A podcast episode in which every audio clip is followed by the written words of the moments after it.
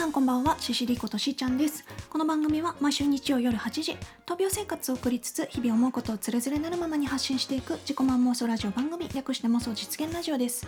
今日は2022年2月の13日。はいということで明日はバレンタインデーです。皆さんはこう明日渡そうと思って手作りチョコを作ったりとか、まあ、義理チョコを買ったりとかしてる方多いのかな？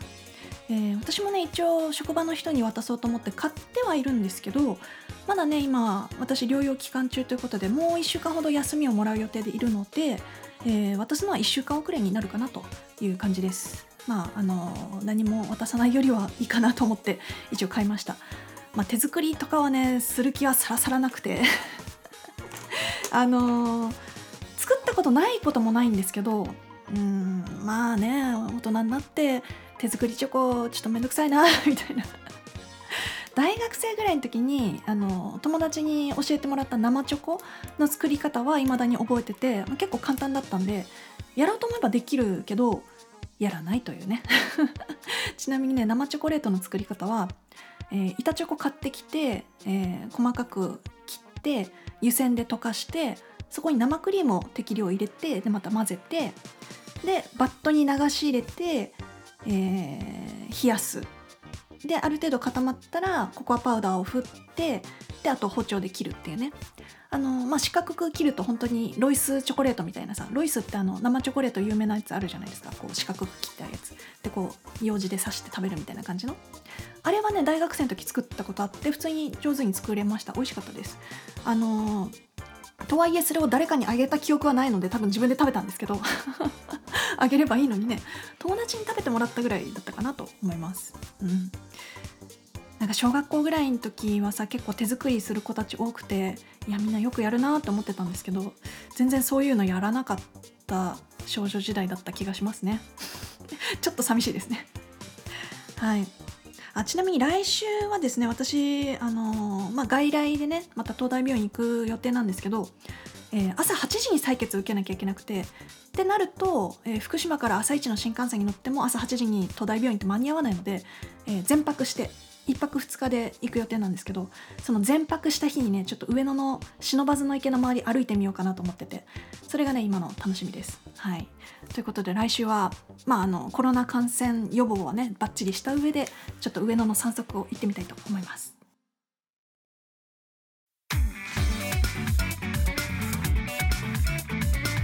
CCD の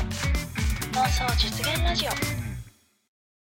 はいということで先週お話ししてたあの見たい映画の話なんですけど、まあ、続きというか、えー、ご報告というか見てきました鹿の。あのー、よかったですよ。原作読んでたから話の流れは知ってたしあのー、まあ最後終わりの方ねあのどういう風に終わるかも知ってたからそうそうそうみたいなこの続きが気になるみたいなとこで終わっちゃうんだよなっていうね、あのそういう感想だったんですけど、あのー、もちろんね原作の中でもっと事細かに描かれてた部分っていうのはカットされてたりはしたしああの登場人物は丸々カットしたんだなとかそういう人もいたりはするんですけど、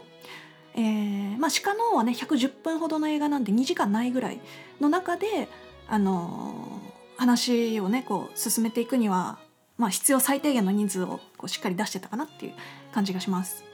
一応ねあの公式サイトのストーリー読んでみましょうか、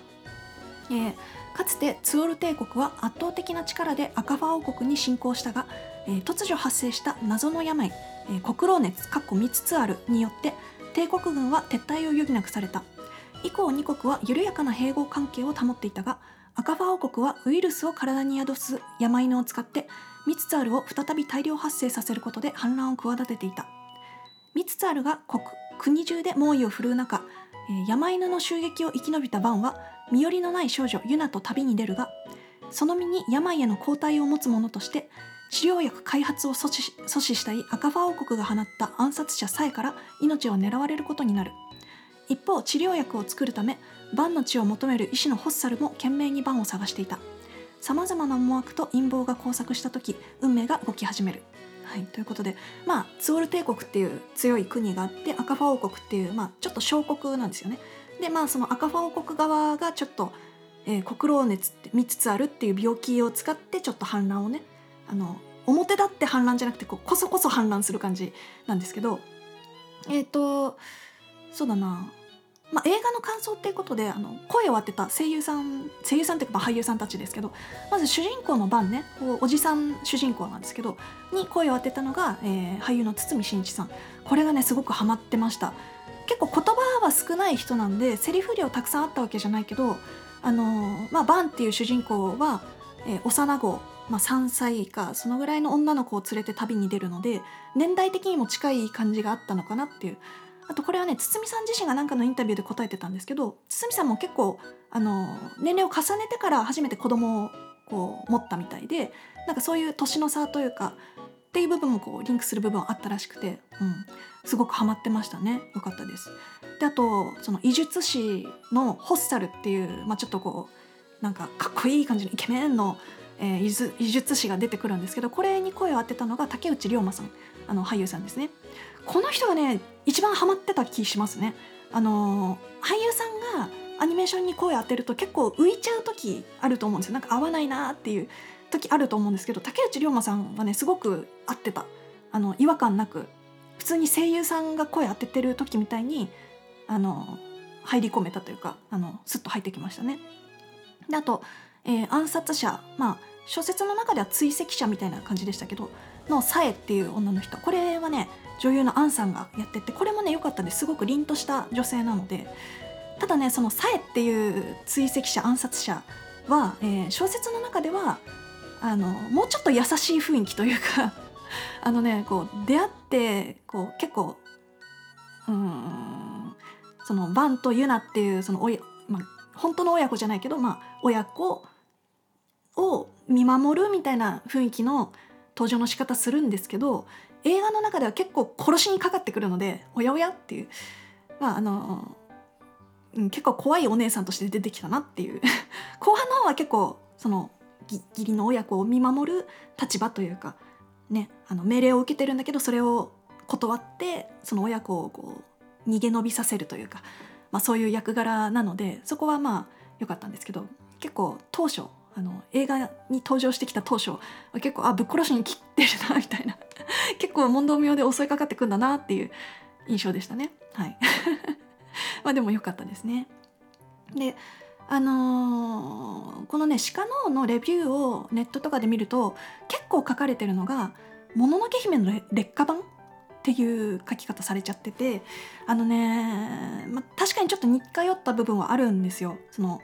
映像としてあなんか「もののけ姫」のあの場面にちょっと似てるなっていうとこは結構見受けられたし、まあ、監督がね今回監督務めたのが安藤正治さんって言って「あのもののけ姫」とか「千と千尋の神隠し」とか「えー、君の名は」とかの作画監督をやってた方で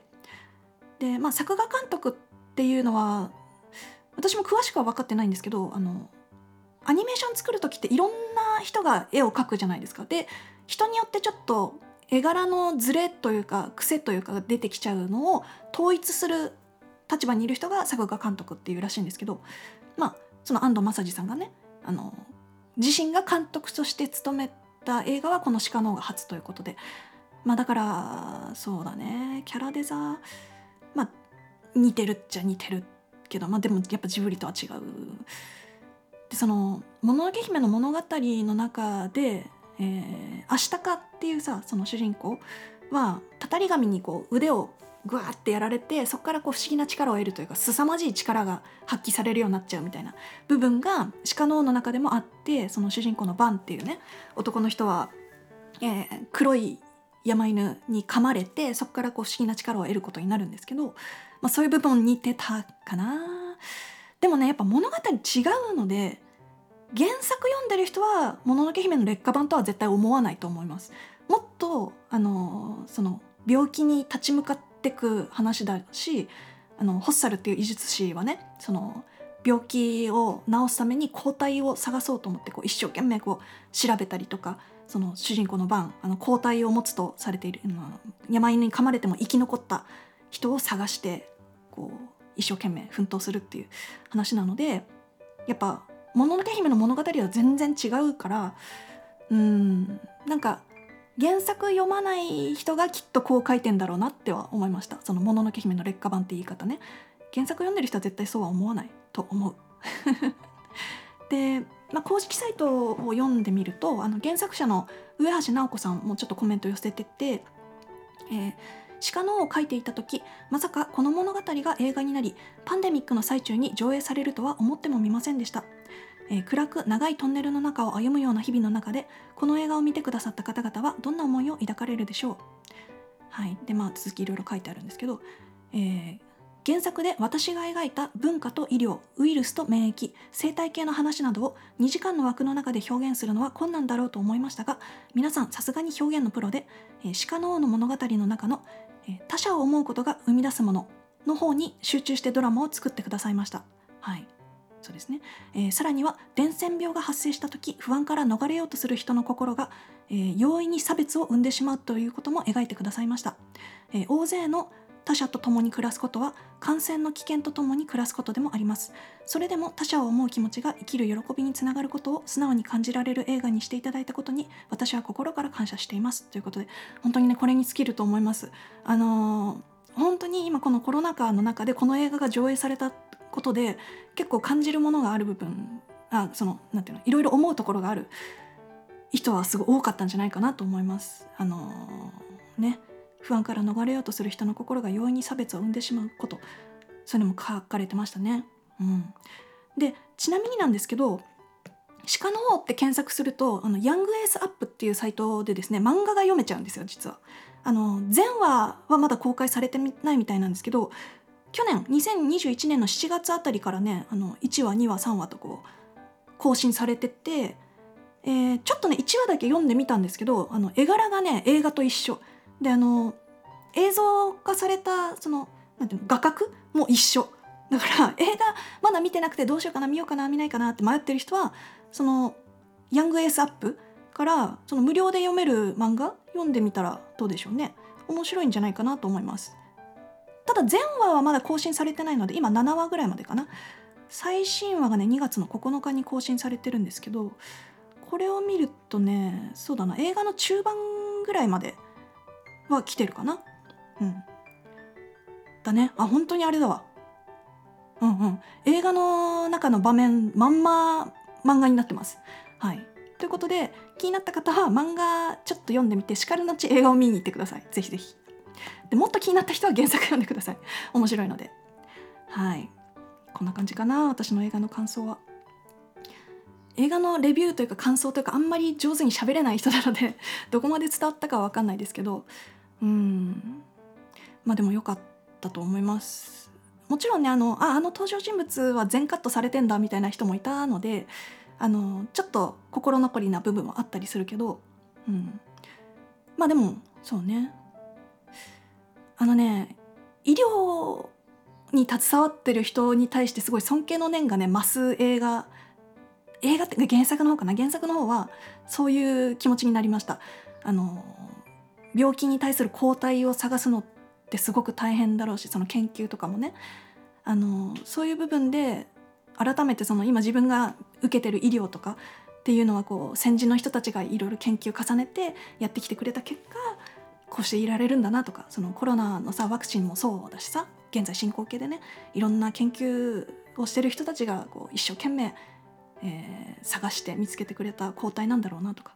そういうのを思ったりもしますね。はい。ということでここで1曲お聴きいただきましょう、えー、CCD のサードアルバム「リンカネーション」より「Because I Me」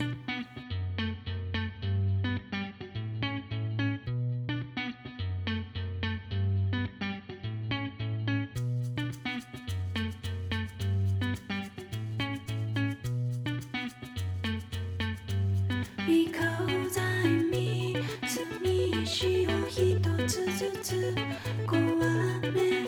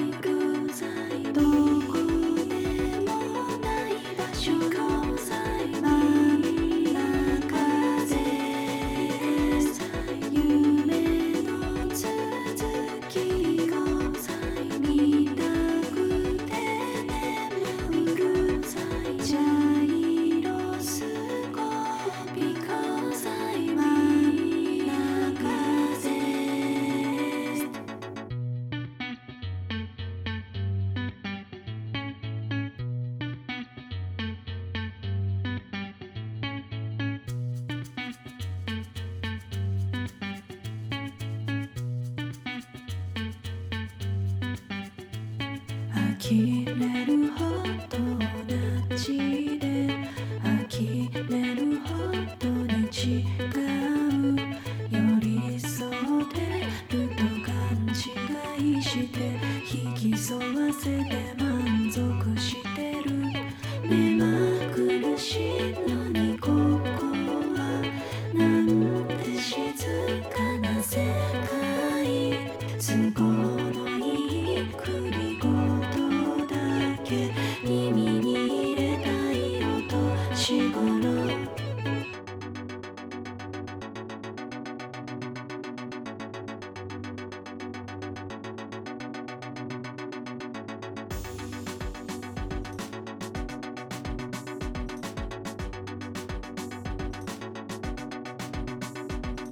僕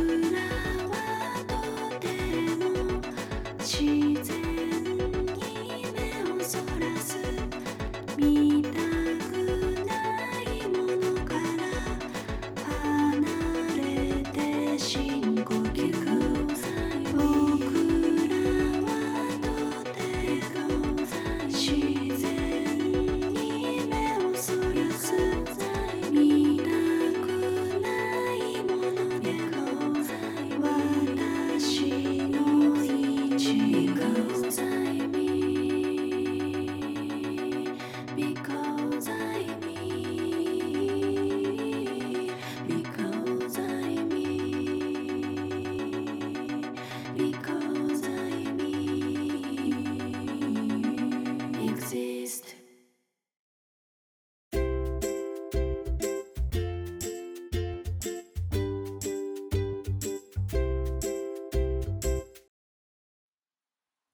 はいということでいかがでしたでしょうか？本日の妄想実現ラジオ。あのー今ね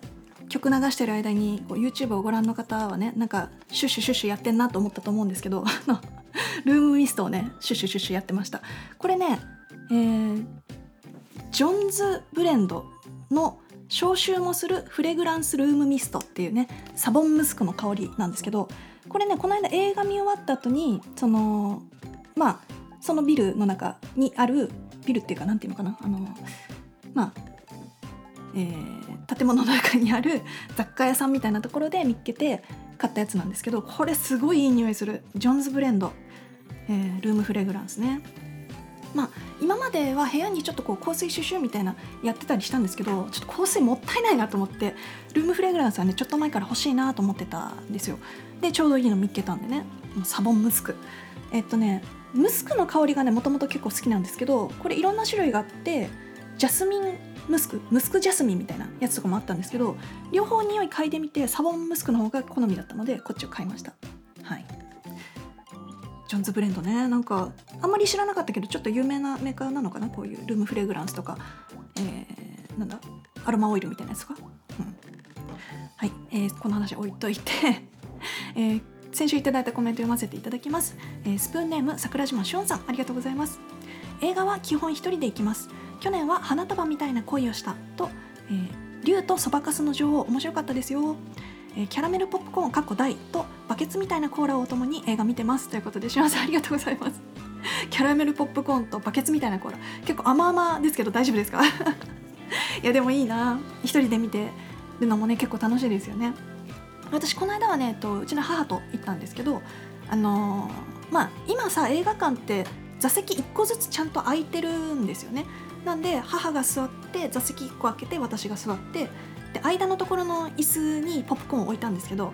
あの映画館の椅子ってこう何も重しがないとバインって戻るじゃないですか。バインって戻るからカバン置いて重しを乗っけたところでこうポップコーンを置いて、はい、バインってなることなくこう映画中ちょっとずつ取り分けてポリポリ食べたりしてました。であの飲み物がさ多分一番小さいサイズ普通のサイズだったんだけどそのセットで来たやつが。でっかいよね。あのバケツほど大きくはないけどえこんなに飲みきれっかな？みたいな。映画中。多分ね400ミリ以上あったんじゃないかな。うん。でも飲みました。美味しかったです。ちなみに飲み物はねスプライトにしました。はい。スプライトなかなか飲む機会ないからさ、うん、美味しいよね。はい続きましてえー、と今度は YouTube の方にいただいたコメントです。え YouTube ネーム木村智忠さんありがとうございます。映画ではポテチ派でした。映画館にだけ売っているアロハっぽい絵が描いてあるやつです。油の回ったような大して美味しくないポテトチップス。でもたまに食べるあれがいいんですよ。映画を見に来たなって感じで、えー寒い日のドライブインで食べる自動販売機の軽食と似た感じです。ははは。ということでちょっとわかる。ちょっとわかる、えーちょっとフライングですが、えお誕生日おめでとうございます。ありがとうございます。えしーちゃんさんにとって思う存分願いやしたいことが叶えられる一年になりますように。ということで木村さんありがとうございます。そう実はね先日、え2月の10日が誕生日でした。いやあの本当におかげさまでっていう感じです。また一つ年を重ねられました。あの今回の誕生日っていうのはね心臓移植を受けた後初めて迎えた誕生日なのであのドナーさんと一緒に年を重ねられたとあの移植後特にね大きく体調を崩すことなく今までこう過ごせているのをねこう周りの人たちのおかげなのであの祝われるよりはいつも皆さんありがとうございますっていう気持ちで年を重ねた感じですね。はい、なんかねフェイスブックの方にもたくさんコメントいただいたりとかあのダイレクトメールいただいたりとかあとスプーンでね知り合った、えーお友達のサブマルさんがですねあのイラストを描いてくれてあのスプーンの中で、えー2018年にそのラジオを始めた、えー私とサブマルさんとあと西郷さんっていうね3人いるんですけどその3人がねなんと2月10日生まれで一緒なんですよ。すごいですよねちょっと。でそのサブマルさんがイラストを描いてくれてめっちゃ嬉しかった。なんかねイラストにされるっていう経験ってなかなかないじゃないですか。また一つねそういう嬉しい宝物ができました。ということでサブマルさん改めてありがとうございます。そして木村智忠さんはあのポテチ派ということで。あのアルハっぽい絵が描いてあるやつってあの海外のポテチですよね。あれあんまり美味しくないんですか？知らなかったけど食べたことなかったから。でもそのたまに食べるあれがいいっていう。あのーちょっとした B 級グルメ感があるのかな？寒い日のドライブインで食べる自動販売機の軽食。わかる。あのー食べたことないんだけどこの間ねテレビで最近火曜日にやってる「オモうまい店」の中であのーすっごい古いあの食べ物が出てくる自動販売機。あのうどんとかそばとかあとトーストとかが出てくる自販機が置いてあるなんかプレハブ小屋みたいなのがあってそこが結構お客さんが来るっていうね感じでテレビで取り上げられてたんですけど美味しそうだった。なんか寒い日に食べる自動販売機の軽食いいですね。ちょっとね食べ行ってみたいなと思いました。この辺だとやっぱ高速道路のパーキングエリアとかにあるかな。あったらちょっと今度ねチャレンジしてみたいななんて思いました。はい。ありがとうございます。えー他にもねコメントをくださった、えーハートコメントギフトをくださったぽいぽいさんかっちゃんさん、えー桜島しおんさん木村智忠さん勝也先生、えーココペリさんうさぎのもかさんそしてまなさん皆さんありがとうございます。えーそうだね。うん大丈夫だよね。なんか他に話すことあったかな？うん。大丈夫。はい。じゃあ今日はここまで。なんか最後ちょっとグダグダになっちゃったけど。はい。また来週。今日もありがとうございました。